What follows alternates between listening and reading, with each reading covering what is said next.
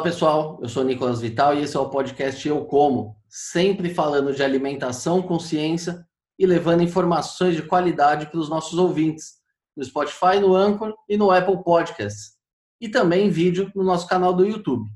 Já segue a gente? Se ainda não segue, não se esqueça de se inscrever nos nossos canais.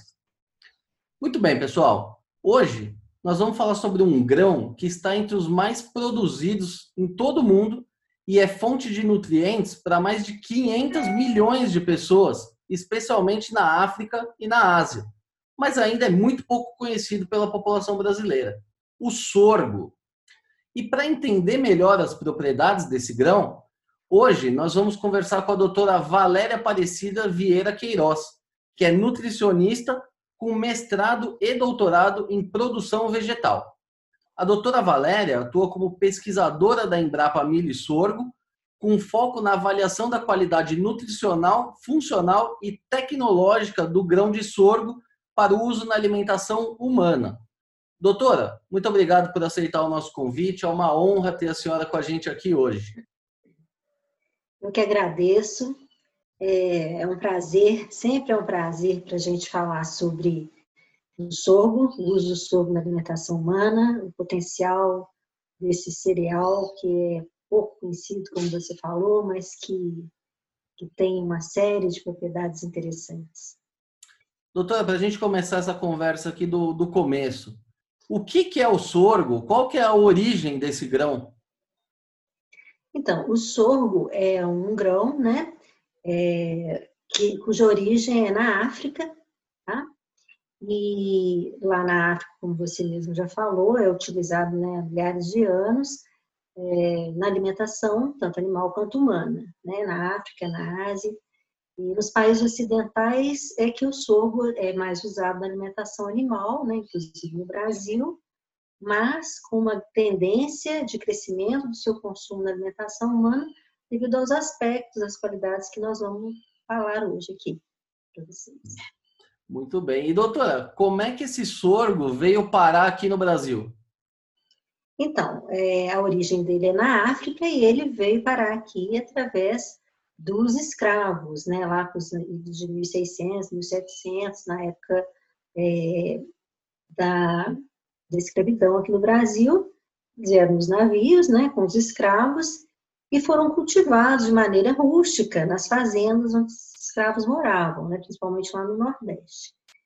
É, depois, lá pela década de 50, assim, os pesquisadores de alguns institutos de pesquisa, universidades, começaram a trabalhar mais nesse grão aqui no Brasil, para uso principalmente na alimentação animal. Na Embrapa, a partir da década de 70, né, que é, o sorgo começou a ser melhorado, né, geneticamente melhorado, mas também sempre com foco na alimentação animal. Então quer dizer que ele chegou aqui para ser comida humana e acabou se transformando em comida animal.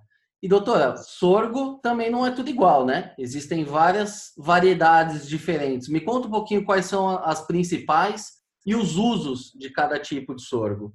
Tá. Então, o sorgo, é, para nós, é um cereal, né? Porque a gente, no caso, a gente consome um grão de sorgo.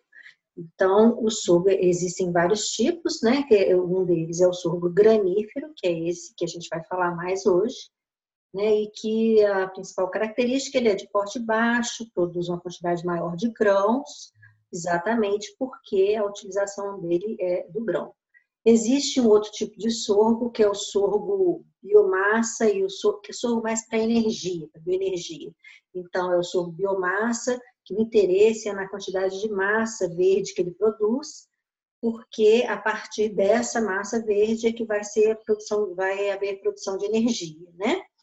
Também o sorgo sacarino, ele também é para produção de energia, o dele é rico né, em açúcares, assim como a cana de açúcar, é rico em, água e, e, açúcares, então ele é doce, tá? Ele chama sacarino, né? E ele é utilizado também para produção, produção de energia. Tem o sorgo é, silageiro e o sorgo para pastagem, tá? Que é mais usado para alimentação animal, mais para bovinos, né? E tem também um outro tipo de sorgo interessante, que é o sorgo vassoura, que quase não é muito utilizado, mas existe, tá?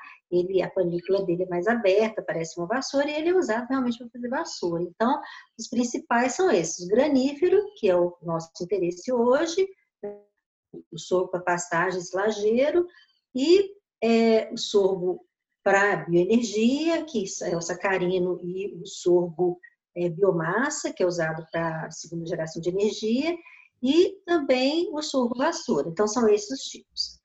Só que dentro do sorgo granífero, que é o nosso interesse hoje, existem muitas variedades também, né? Só aqui na Embrapa Sorgo, para você ter uma ideia, existem mais de 7 mil acessos diferentes de sorgo num banco ativo de hermoplasma de sorgo, tá? É, a gente não utiliza todos esses sorgos, a gente utiliza uma quantidade, né, pequena desses que são mais trabalhados, vamos dizer assim, geneticamente. Mas existe uma, uma diversidade muito grande de materiais, né? E doutora, o sorgo, né, como a gente acabou de dizer, ele, ele é produzido em várias partes do mundo e ele é muito utilizado para alimentação humana, especialmente na África e na Ásia. Mas no Brasil, quase 100% do sorgo produzido é destinado para alimentação animal. Por que, que esse grão ele foi direcionado para alimentação animal se ele é, um, ele é muito rico em nutrientes e poderia ser utilizado também para alimentação humana? Por que no Brasil se usa tão pouco sorgo para alimentação humana? Então, nesse caso, é mais uma questão cultural mesmo. Né? Ele, o sorgo, é, quando eles começaram a trabalhar a questão do sorgo, é, na alimentação animal é porque ele, ele é um grão mais fácil, é, um grão de produção mais baixo, custo de produção, tá? mais resistente à seca, né? Então, por isso a origem dele é na África e tal, ele é mais resistente à seca, ele, ele tem alta produtividade, né? Ele é, então ele, ele foi pensado em ser utilizado na alimentação animal para reduzir custo da ração animal, né? Então ele entrou no Brasil, entrou não, ele entrou com os escravos e tal, mas ele foi, é, é, aumentou, né, a sua, sua, o seu uso aqui, mais pensando na alimentação animal mesmo, para é, para reduzir mesmo, como eu falei, né, os custos da ração. E assim ele ficou, foi propagado dessa forma. Então, é só mais uma questão cultural mesmo, porque o sorgo tem um potencial muito grande para ser utilizado na alimentação humana. Tá? Então, é, é uma questão cultural. Ele entrou, assim, não só aqui no Brasil, mas na maioria dos países ocidentais. Né? E, mas ele tem um grande potencial, como a gente ainda vai comentar. E doutora, o, o, o sorgo, ah, qual é a, a, quais são as necessidades para o cultivo do sorgo e aonde que ele é cultivado no Brasil hoje? Então, o sorgo ele é um, um, um cereal, é um, né, uma cultura mais rústica, tá? Então, ele, ele pode ser cultivado em diversas regiões, né? É, brasileiro, ele tem uma tolerância muito grande à seca, conforme a gente falou, ele tem uma... É, ele produz em áreas com, é, com maior escassez de chuvas, em áreas mais áridas, em regiões mais áridas, né? E, então, ele é bastante interessante nesse, nesse sentido também. Atualmente, ele é mais produzido, a região que tem maior produção de sorgo é a região centro-oeste. Tem um pouco também no Nordeste, um pouco no Triângulo Mineiro, mas concentra-se na região centro-oeste. E ele é produzido também mais na segunda safra, que a gente fala, na safrinha. Isso, um dos motivos é esse que eu já falei. Ele tem maior tolerância ao estresse hídrico, né? Então, é, as, por exemplo, o milho, quando começa a escassez de chuva, o milho já não vai muito bem. E o sorgo tolera bem, ele hiberna quando, na, na, na falta de, de, de, chuva, assim, né, com maior recepção hídrica, ele hiberna e quando volta a chover, volta a ter é, oferta de água, ele volta a desenvolver normalmente. Então, ele tem uma, uma, uma resistência maior aí, sabe? Então, é, é, é bastante interessante nesse sentido. E doutora, o, o sorgo é um grão altamente nutritivo, né? Quais são as principais propriedades desse grão? Então, o sorgo, ele conforme eu já falei, ele é um cereal. Então, o valor nutricional dele, em termos de carboidratos, proteínas, lipídios, fibras, é muito semelhante a de outros cereais também, como o milho, é, o trigo, o arroz, tá? Uma, uma composição muito semelhante. Aí tem em torno mais ou menos de 11% de proteína, 10, 11% de proteína, uns 2 a 3% de lipídio, né? vai variar de um material para outro, mas é mais ou menos isso. É, e ele é rico em carboidratos, em energia, como todo cereal. Né? Então, ele vai ter entre 60% e 70% de carboidratos, então ele vai fornecer energia. Mas o que é mais legal no sorgo é a sua composição em compostos bioativos, em compostos promotores da saúde humana. Então, é esse o foco maior que a gente está dando para o sorgo atualmente. Embora existam materiais, conforme pesquisas que a gente já fez no Embrapa, com teores mais altos de proteína, entendeu? Com teores mais altos de ferro de zinco, que podem ser utilizados em programas de melhoramento para desenvolver cultivares mais nutritivas, né? Mais nutritivos que, as, que existem no mercado, que as cultivares que existem no mercado, sorgo, elas são destinadas ainda para alimentação animal, né? A maioria delas, assim, muito pequeno, não, assim, quase nulo de sorgo que existe no mercado, que é para alimentação humana, né? Então, assim, a grande maioria é para alimentação animal e é, que não foi trabalhado, não foi melhorado em relação a essas características nutricionais, né? Então, eles são semelhantes aos outros cereais que eu já falei.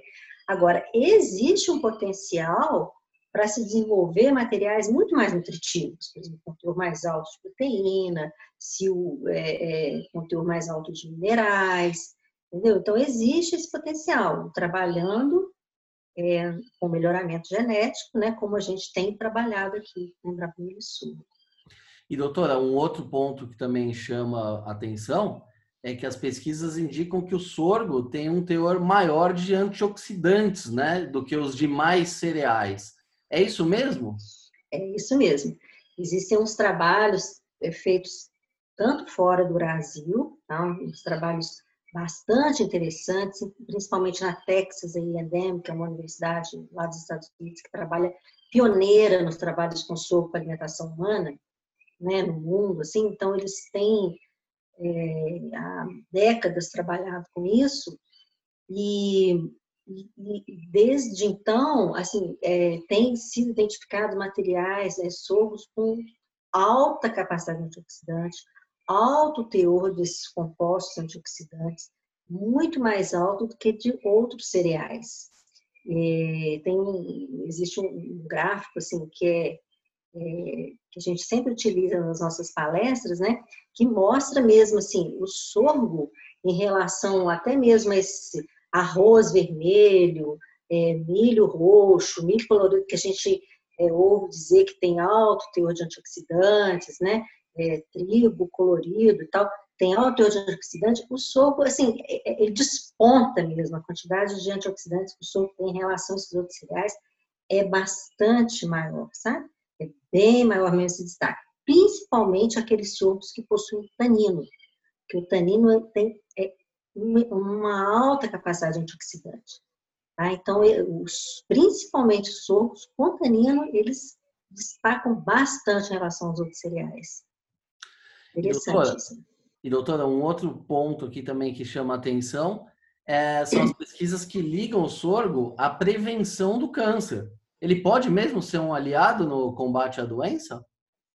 Então, é, essas pesquisas, conforme eu falei, essa universidade lá, Universidade de Texas A&M, né, eles têm trabalhado com, com isso há muito tempo e, e já fizeram é, algumas pesquisas mostrando realmente é, que o sorgo, ele, ele pode modular parâmetros relacionados às doenças crônicas, né, não transmissíveis, a exemplo do câncer, ele tem propriedades é, nutracêuticas, propriedades funcionais que realmente podem é, promover a saúde tá? e podem, inclusive, é, é evitar né, o, o câncer. É, podem, tem alguns trabalhos que mostram até assim é, que essas propriedades do sorgo, esses, esses essas substâncias, né, é, antioxidantes do sorgo, elas têm capacidade até mesmo de combater algumas células cancerígenas.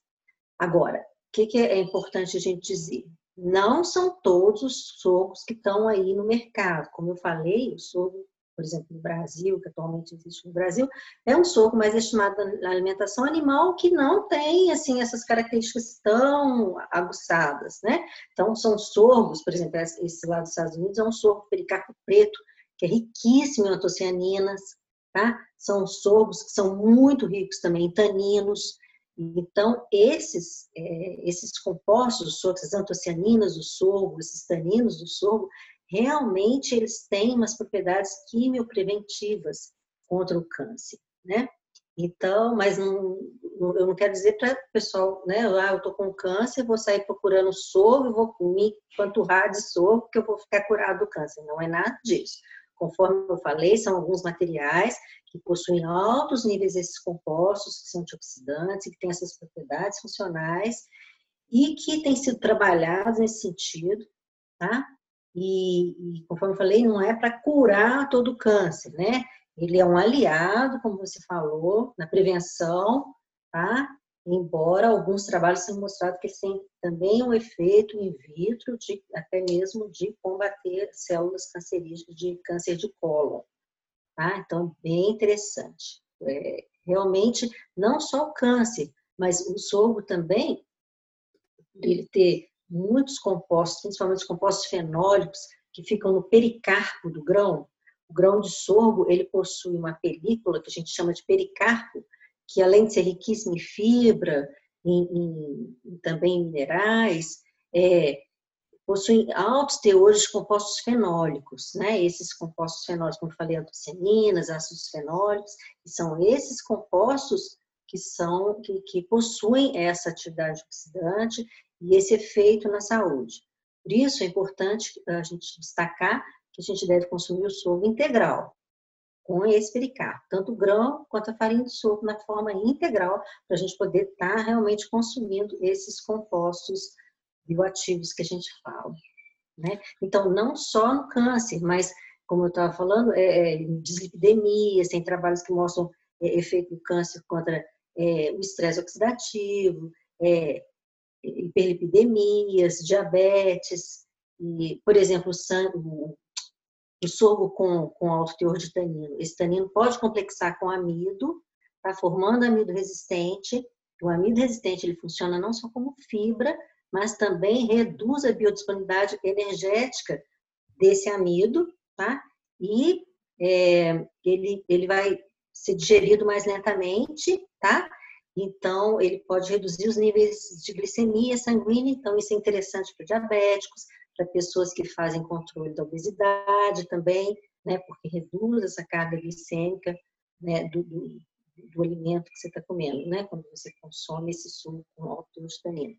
Então, ele tem esse lado interessante também. Então, destacando aqui, por que eu estou falando do tanino? Porque o sorgo, a maioria do sorgo que tem no mercado hoje em dia é sem tanino, porque é voltado para alimentação animal. E o animal é, é melhor que não tenha tanino, exatamente porque o tanino complexo diminui a disponibilidade calórica. E no animal a gente quer o quê? A gente quer que o animal ganhe peso. Então, é o contrário do caso do nosso, do, do, da, da, questão da obesidade e do diabetes. Né? Então, o soro para alimentação animal é um soro mais sem tanino. Para nós, a gente, sem tanino também é bom, né? E, mas assim, que tem maior poder antioxidante são os sorgos com tanino ou com altos teores de outros compostos fenólicos. Tá? Doutora, agora indo aqui para a prática da coisa. Como é que o sorgo ele é consumido? Ele é consumido in natura ou ele necessita de algum tipo de processamento? Então, o sorgo com cereal, ele a gente não consome é, in natura, assim como arroz, como milho, né? Então ele eles têm que sofrer algum tipo de processamento. É, processamento térmico, né? Então, por exemplo, a gente pode, o sorgo ele é muito versátil, o legal do sorgo é que ele é versátil. Ele, ele, você pode usar ele na forma de grão, né? Então, você pode cozinhar assim como você cozinha feijão, né? Com quantidade razoável de água na panela de pressão, porque ele é um grão muito duro, tá na panela de pressão, aí uns 45 a 50 minutos, tá? E você pode utilizar quando ele esfriar para fazer uma salada, você pode misturar ali cenoura, tomate, pimentão, se quiser fazer uma salada, fica muito gostosa, muito nutritiva, riquíssima em fibra, tá? E rica nesses compostos também que eu tô falando. Você pode usar ele para fazer sopa, o grão cozido, você pode usar na forma de risoto, né? Acrescentar ali é, frango, o que você quiser, fazer um risoto. É, vários usos. A farinha do sorgo, de preferência integral, é, você pode usar para fazer bolo, biscoito, pão. Outra característica interessante do sorgo que eu não falei ainda é que ele é sem glúten, ele é um cereal sem glúten, assim como o arroz, assim como o milho. Mas o legal é que ele é um cereal sem glúten, mas um cereal de sabor suave, assim como o arroz. Então, ele pode ser utilizado com variedade de produtos, você acrescentar sabor neles, é, nesses produtos, né, feitos à base de sorgo, que você não sente nenhum gosto residual, assim como você sente quando faz produtos à base de milho. Produtos à base de milho tem gosto de milho. Tem pessoas que gostam e pessoas que não gostam. Então, não é uma coisa boa para a indústria de alimentos. O sorgo, ele é sabor suave, neutro, então interessante para a indústria de alimentos. Tá? Ele não tem gosto de ração, como muita gente pensa. Ah, mas se eu comer alguma coisa feita com sorgo, não tem gosto de ração? Porque as pessoas, às vezes, quem conhece sorgo para alimentação animal, que nem todo mundo conhece sorgo, acho que a maioria do brasileiro nunca ouviu falar de sorgo, né? Mas quem conhece sorgo para alimentação animal, ração e tudo, acha que tem gosto de ração. Não tem gosto de ração. O gosto do sorgo é neutro, é muito gostoso. Os produtos feitos com sorgo são muito gostosinhos, né? E é claro, como ele não tem glúten para fazer pão, uma massa, ele é um pouquinho mais trabalhoso, assim como todo cereal sem glúten, né? Mas ele fica muito bom em produtos sem glúten. E o que é mais interessante, ele vai é, agregar valor nutricional a esses produtos sem glúten, porque a gente vai utilizar um sorgo integral, que além de estar adicionando fibras, esses, esses nutrientes, então estão acrescentando esses compostos bioativos, aumentando a segurança alimentar de celíacos ou das pessoas que não, não podem, de alguma forma, comer glúten, né? Então, ele é muito interessante nesse sentido também, porque ele vai enriquecer os produtos sem glúten, que normalmente que existem no mercado são feitos com farinhas refinadas, com féculas de batata, de mandioca, farinha de arroz refinada, praticamente só amido, então é né, deficiente em nutrientes. Então, o sorgo vai agregar valor nutricional, vai melhorar esses produtos em termos nutricionais e funcionais também, né? É bastante interessante aí. Então, você perguntou como pode usar o sugo. É usar a criatividade, panqueca, tudo que você imaginar que você pode fazer com uma farinha sem glúten, você pode fazer com sorgo, né? Então, pode fazer até pipoca. Pipoquinha de sorgo é uma delícia, uma mini pipoca, né? As crianças adoram, porque ela não tem aquela parte dura, né, da pipoca, porque ela é mini, pequenininha, então, você pode fazer até pipoca de suco, que é muito gostosa, muito nutritiva também. E doutora, a senhora está dando aqui vários exemplos do que poderia ser feito uh, com vantagens nutricionais. Agora, o grande problema é que mais de 99% do sorgo brasileiro é outro tipo de sorgo, é o sorgo animal. Se eu resolver amanhã fazer essa pipoquinha de sorgo ou fazer uma salada de sorgo, como é que eu faço para encontrar esse sorgo aqui no Brasil? Olha só, Nicolas.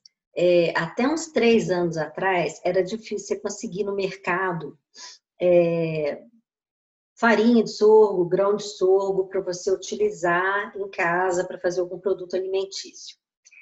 É, com esses trabalhos que a gente tem feito, tem mais de 10 anos que a gente tem trabalhado com isso, divulgando esses resultados e tal, começou a haver um interesse de algumas empresas para colocar o sorgo no mercado, porque realmente não tinha. E hoje em dia, graças a Deus, a gente já tem umas cinco, seis empresas aí, marcas diferentes de farinha de sorgo, de grão de sorgo, tem até produtos já com sorgo no mercado, sabe? Então, é, eu já vi, assim, em cidadezinhas pequenas, às vezes algum conhecido meu fala, galera, achei sorgo aqui, cidade pequenininha, sabe? É, uma, uma amiga me falou, oh, em Cachoeiro Tapimirim eu achei sorgo no mercadinho perto de casa para comprar, farinha de sorgo. Então, já existe hoje em dia essa farinha de sorgo para comprar. O problema é que ela ainda está bastante cara. Como é, a demanda ainda é pequena, a oferta está pequena também, Então, ela ainda está bastante cara, mas ela tem assim, um potencial muito grande para baixar muito o preço. Por quê? Porque o sorgo é um, é um cereal barato, é um cereal que é mais barato que o milho até de fácil produção, mais barato que o milho, então ele tem um potencial muito grande para redução do custo dessa farinha. Tá? Então, assim, a gente espera mesmo que esse preço dessa farinha de sorgo reduza, até mesmo as pessoas que não têm muita condição de comprar uma farinha mais cara, né? Possam, até mesmo pessoas celíacas, né? Sem celíacos que, que não têm condição de comprar uma farinha cara, né? Então, a, a, ideia que a gente começou a trabalhar com isso era exatamente utilizar um cereal mais barato, sem glúten no mercado. Só que ele saiu como um cereal caro, ele está caro ainda, mas a gente acredita que vai diminuir, sabe? Assim, que a demanda aumentando e a oferta também, né? A concorrência, a gente acredita que esse preço vai baixar, né? E aí fica bom para todo mundo. E doutora, e no caso das indústrias que têm um uso maior irregular. Como é que eh, elas fazem? Elas fazem parcerias com, com pequenos produtores para produção local ou elas acabam tendo que recorrer à importação desse sorgo? Então, essa pergunta foi bastante interessante. Da semana passada, a gente teve uma reunião com uma empresa que produz uma quantidade bastante grande de, de produtos sem glúten, e essa foi a pergunta que a, que a, que a pessoa responsável fez para a gente, né? Onde conseguir realmente esse também ainda é um problema. Como é uma coisa nova, né, no Brasil, então esse ainda é um problema. O que a gente sugeriu a ela foi exatamente isso. Ela é, é de São Paulo, buscar no entorno de São Paulo. São Paulo tem algumas regiões produtoras de sorgo, sabe? Porque para fazer produto sem glúten não precisa ser exatamente esse material com maior teor de compostos fenólicos. Qualquer sorgo granífero pode ser utilizado para desde que ele seja cultivado de maneira correta, é, colhido, armazenado de forma que não tenha contaminação, né? É, ele pode ser utilizado tá? para alimentação humana, fazer produtos sem glúten. Então foi isso que a gente sugeriu a ela, procurar no entorno ali, né, de São Paulo, pequenos produtores que pudessem produzir esse soco para ela, canalizar esse, esse pra, seria vantagem para os dois. Para ele, ela poderia pagar um preço melhor para ela, para ele, porque o sorgo é barato, é fácil produzir, tem custo de produção mais baixo, né? E para ela também, né? Que seria é, é, ela teria rastreabilidade desse material, né? Poderia confiar, é, ter segurança, né? Em termos microbiológicos. Então essa é uma opção. Agora essas empresas que eu te falei que já estão colocando farinha no mercado, elas também, é, de repente, têm interesse em produzir uma quantidade maior para alguma empresa, né? Essa era uma outra opção também, é, de entrar em contato com essas que já estão com farinha no mercado e para comprar um volume maior, certamente o preço vai ser melhor, né? Porque elas já têm esse know-how de produção da farinha e tal. Então, é, é uma outra opção, né? Mas, assim, a gente espera realmente que essa questão desse elo da cadeia de produção de soco para alimentação humana seja resolvido para que mais pessoas possam ter acesso, o preço realmente caia, né? Porque eles ficaram interessadíssimos no sorgo, essa empresa que produz uma grande quantidade de alimentos sem glúten. Ela fez os testes, né, e viu que realmente tinha um potencial, que os produtos ficavam melhores, mais nutritivos, em termos tecnológicos também eles ficam melhores, sabe? Só que ela deparou com esse problema do preço que estava a farinha no mercado e ela queria saber como, como resolver essa questão. E outra questão também é assim, como o sorgo é produzido mais na segunda safra e no Brasil a gente não tem armazenamento para todo toda toda toda a produção de grãos, né? É, os armazéns são mais para soja, né? Depois o milho e tal. O sorgo fica sem armazém. Então, ele é produzido nessa segunda safra, nessa época agora, assim, mais ou menos é colhida, agosto, setembro, e todo escoado com as indústrias de ração. E aí, se você procurar sorgo fora dessa época, sorgo grão, né? Com produtor, dificilmente você vai encontrar, né? Porque aí já depois já vem a safra de verão, como esse sorgo não foi armazenado, então a outra questão é ela como armazenar esse sorgo também né? A não ser que o produtor possa produzir em duas, três vezes, né? Escalonado para ela. Mas, fora isso, é complicado. E doutora, entrando um pouquinho agora na, na, no trabalho específico de vocês aí na Embrapa, né? Quais são as pesquisas hoje em andamento relacionadas com o sorgo? Ah, o sorgo para alimentação humana hoje é um foco de pesquisa de vocês? O que está por vir? Qual é o, o, o, sorgo do futuro aí que está por surgir?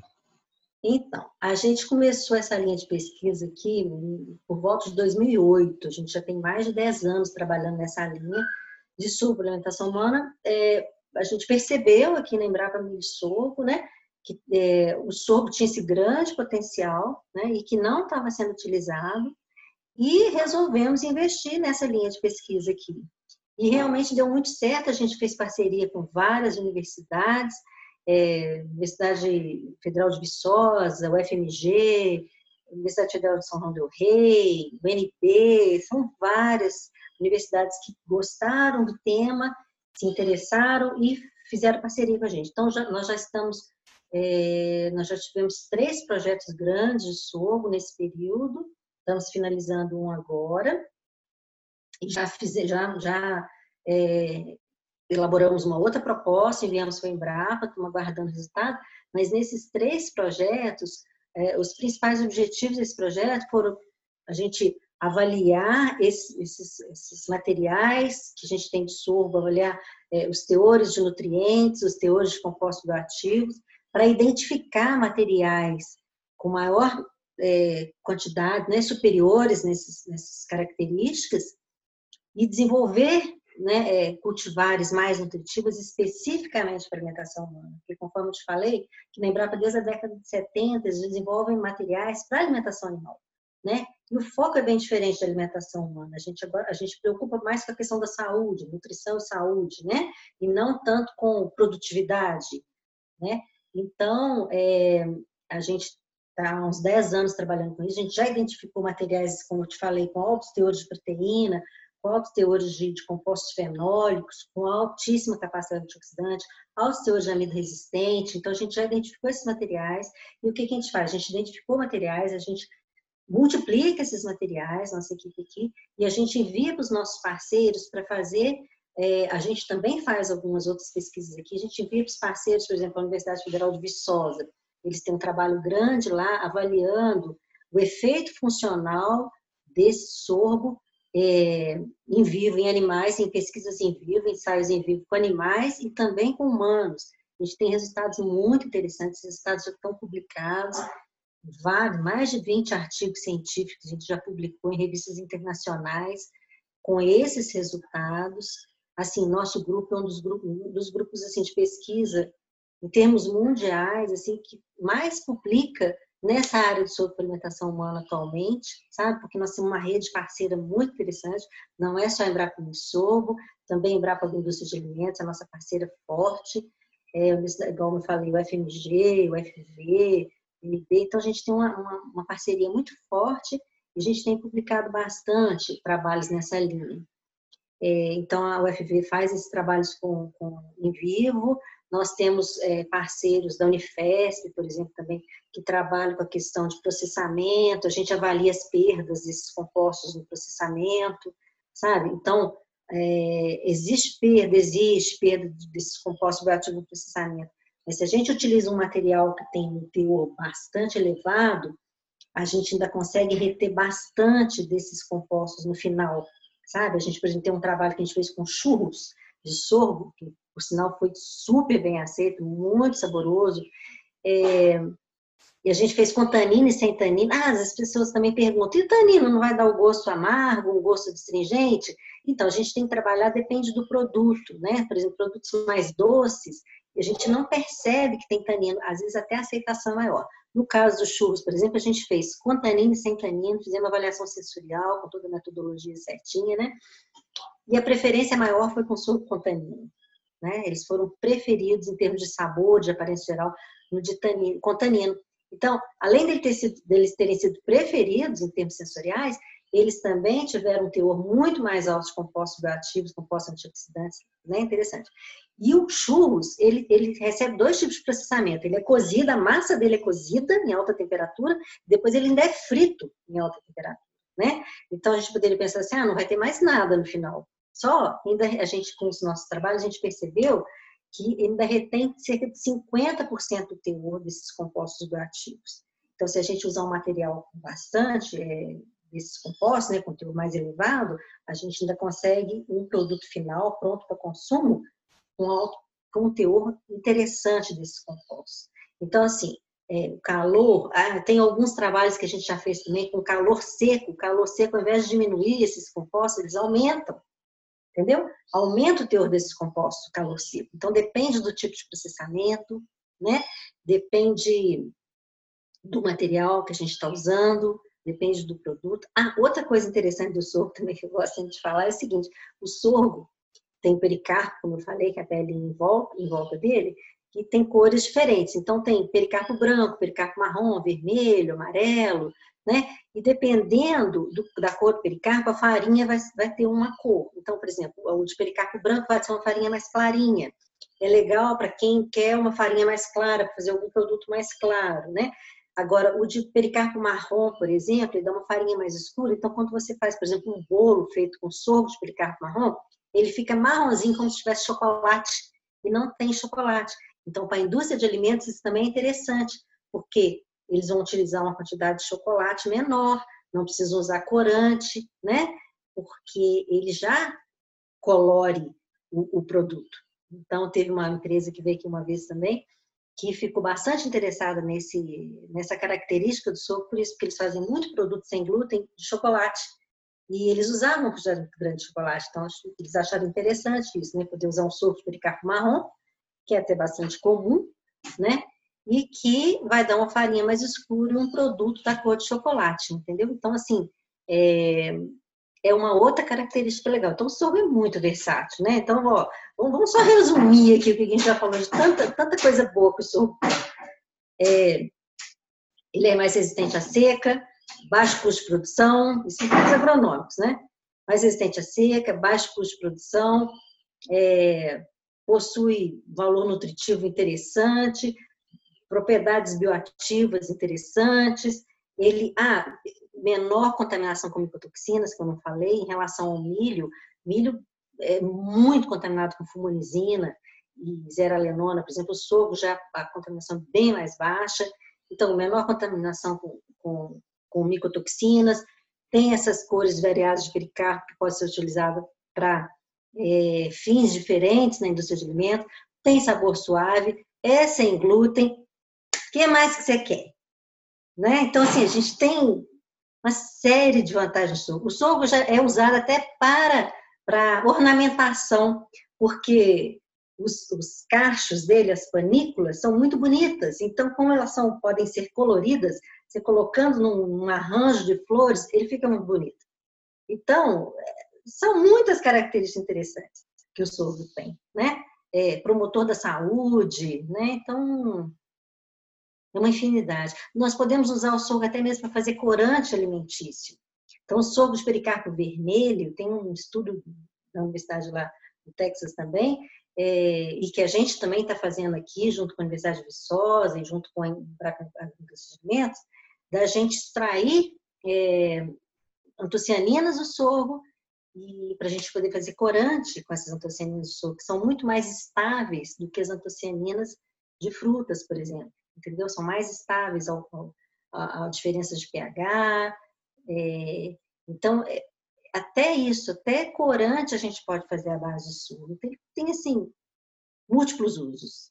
É, é um cereal bastante versátil. São muitas possibilidades e principalmente é, é um, é um mercado a ser explorado aqui no Brasil, né? Porque, enfim, tem, tem muita coisa para ser feita e uma oferta muito pequena. Doutora, a gente poderia ficar aqui mais duas horas falando sobre o sorgo, mas infelizmente o nosso tempo aqui já está chegando ao fim. Uh, para concluir, então, queria que a senhora desse, um, mandasse uma mensagem para os nossos ouvintes é, sobre a senhora já discorreu bastante sobre os benefícios do sorgo, mas enfim, para estimular o consumo, para que as pessoas procurem se informar um pouco mais sobre esse grão, que, que ao menos testem, né, para, enfim, é, conhecer um pouco mais. Mas desde já eu, eu agradeço a, a, entrevista, foi uma verdadeira aula aqui para mim, certamente para os nossos ouvintes e estamos aqui à disposição para voltar a falar sobre o sorgo aí nos próximos meses. Tá. Então, o que eu tenho que falar é, é isso mesmo, que, que quem nunca provou, né, que procure provar o sorgo na forma ou de grão ou de farinha, como falei, né, fazer alguma receitinha que leve sorgo. A Embrapa Milho Sorgo a gente tem é, uns folderzinhos com receitas, inclusive nós estamos é, finalizando um livro à base de receitas de sorgo, com 25 receitas experimentadas de sorgo, desenvolvidas aqui na Embrapa Milho Sorgo, é, receitas doces e salgadas. Acho que no máximo daqui a um mês a gente já deve ter é um, é um livro que vai ficar disponível online Tá? Então, é, quem não souber, mas na internet agora vocês já acham um monte de receita de suco. Você vê, há uns, igual eu falei, umas 3, 4 anos atrás, sendo você colocava sua alimentação humana, só apareciam os nossos trabalhos aqui dentro. Agora você vê um monte de receitas de sorgo, isso é super legal. Ver receitas, ver oferta de, de, de sorgo para comprar. Então, assim, o que, o que eu sugiro é que, que quem nunca provou, que, que tente, né, que prove, principalmente as pessoas que não podem consumir glúten né? Todas as pessoas podem consumir o sorgo, mas principalmente as que não podem consumir glúten, que façam o teste, que, que utilizem o sorgo em alguma receita, né? E depois até manda, manda a, a, a resposta para mim, para o meu e-mail lá da Embrapa, é valeria.vieira.embrapa.br. A gente fica muito feliz de receber é, um retorno né, das pessoas. Assim, no início a gente mandava, no início, como ninguém conhecia, só mais a gente mandava farinha de sorgo para algumas pessoas celíacas, né, que a gente conhecia, para elas testarem e mandarem o retorno para a gente, e foi assim, sempre muito positivo. Por isso que deu ânimo para a gente ir à frente nesses projetos, né? É, conforme já falei, já tem quase 10 anos que a gente trabalha nisso, mas foram exatamente os celíacos que, que provaram e viram que realmente era bom, que, que, der, que né, nós, nos incentivaram a continuar com o trabalho. Então, eu sugiro que vocês testem, né? E que também procurem ler esses materiais que a gente já produziu, essas publicações nossas falando do sorgo, para vocês se interarem ainda mais desses benefícios do sorgo. E nós estamos aqui à disposição para poder esclarecer dúvidas e ajudar no que for possível em relação à sua alimentação humana. É isso aí. Obrigado mais uma vez, doutora. Para quem está nos ouvindo, todos os materiais estão disponíveis aí no site da Embrapa Milho e Sorgo. Vocês conseguem achar facilmente na internet. Quem quiser fazer o teste aí, também comenta no nosso vídeo o que, que achou do sorgo. Quem já conhece o sorgo também deixa o comentário aí para a gente é, fomentar esse debate aí e promover esse grão tão importante. Muito obrigado mais uma vez, doutora. Eu que agradeço. Estamos Muito à disposição. Muito bem, pessoal. Essa edição do podcast Show Como vai ficando por aqui. Se gostou da entrevista, não se esqueça de seguir os nossos canais no YouTube, no Spotify ou na sua plataforma de streaming favorita. Aproveite e siga também no Facebook e no Instagram. Lembrando que esse podcast tem o patrocínio da Crop Life Brasil e volta com a sua programação normal na próxima sexta-feira. Por hoje é isso e até a próxima.